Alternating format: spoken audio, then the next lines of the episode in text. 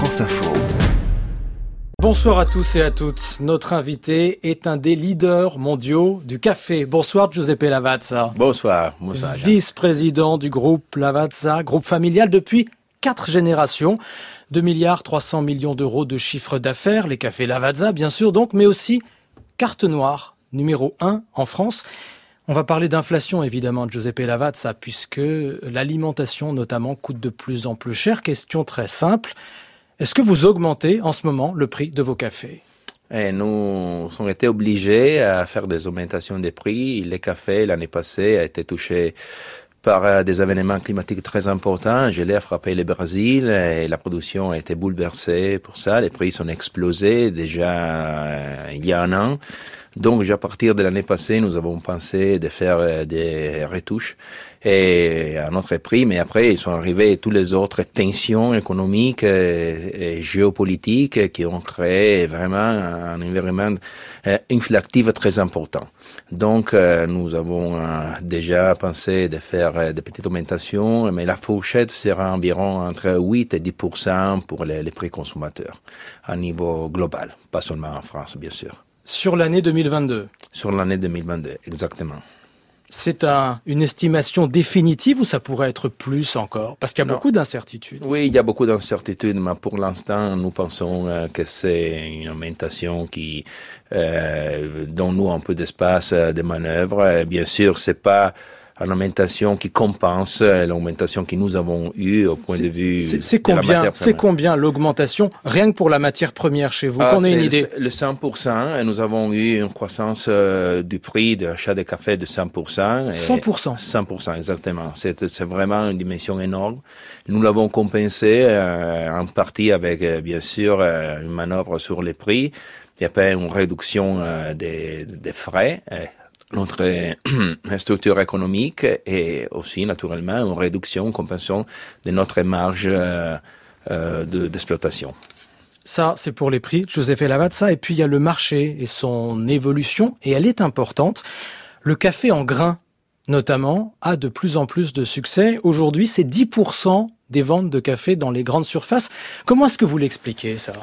Mais euh, je pense qu'il est très connecté à la période du Covid euh, et, il a déjà commencé avant. Ce trend, c'est un trend mondial. Mais trend, c'est tendance. oui, c'est une hein. tendance mm. exactement mondiale. Euh, c'est présent, euh, c'est une tendance présente sur beaucoup de marchés et la consommation à domicile a favorisé aussi le rachat de machines automatiques pour la préparation de café, qui bien notamment demande aussi l'utilisation de café en grains pour la préparation euh, de café espresso, de café crème, de cappuccino. Est-ce qu'il est moins cher quand on l'achète dans les magasins, le café en grains, par rapport au café moulu? Euh, Non, c'est un peu plus cher parce qu'il est considéré de qualité très élevée, mais peut-être euh, est, un peu moins cher et compétitive par rapport à la capsule, qui notamment donne un bon service, mais est, un peu plus cher et peut-être donne moins de choix au point de vue des qualités et d'origine de café.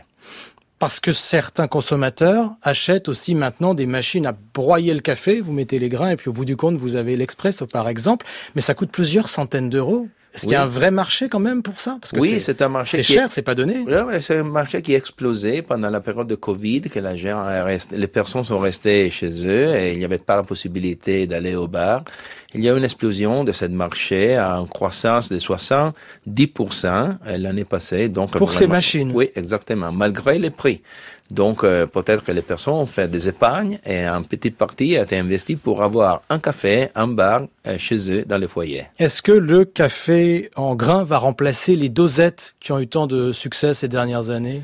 La dosette reste un marché très fort, euh, en croissance. C'est un marché avec beaucoup de services. Euh, les gens aiment ce genre de produits. On euh, fait l'habitude pendant plusieurs années. Il y a une compétition forte, mais les grains représentent vraiment quelque chose de très intéressant et peut-être avec un impact environnemental un peu plus limité que la dosette. C'est ce que j'allais vous demander. C'est la principale critique adressée aux dosettes, aux capsules, et depuis des années, c'est les, les déchets, les conséquences pour l'environnement. Est-ce que là-dessus, votre secteur et vous, le groupe Lavazza, vous avez fait des progrès. Ah oui, bien sûr. Euh, pour nous, euh, le développement durable est au centre de toute notre action et surtout de notre procès d'innovation. C'est-à-dire que tous les nouveaux produits et tous les, processus que nous pensons pour améliorer les produits et la gestion de notre entreprise est faite tenant en considération tous les problèmes liés au développement durable. Mais comment vous faites? Parce que ces, ces petites portions de café, c'est autant de déchets. Ils sont là. oui, mais nous pouvons faire beaucoup de choses, par exemple avec des principes d'économie circulaire tenter de, bien sûr, gérer les décès en façon de les convertir dans quelque chose de recyclable, réusable, euh, réusable si possible. Mais, mais si nous, sommes, nous pouvons travailler euh, pour euh, réduire l'émission carbone, c'est ça, c'est un programme très important que nous tentons de poursuivre, mais aussi choisir des fonds énergétiques qui sont 100% de euh, sources renouvelables, comme nous faisons. 100% de notre énergie euh, provient de sources complètement renouvelables. Il y a, je le disais, la marque Lavazza, et puis il y a donc Carte Noire, café produit en France, dans votre usine de, de la Vérune, dans l'Hérault.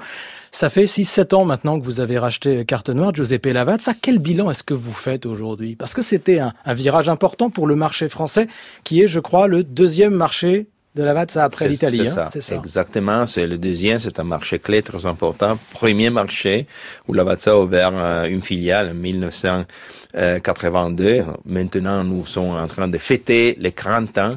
L'opération Carnoir est une opération de grand succès et nous a permis de compléter nos stratégies euh, commerciales en France euh, avec la complémentarité entre la marque Lavazza, qui est leader dans les marchés euh, hors domicile, et Carte Noire, bien sûr, qui reste marque leader, tout à fait française, 100% française, euh, leader dans les marchés euh, à domicile.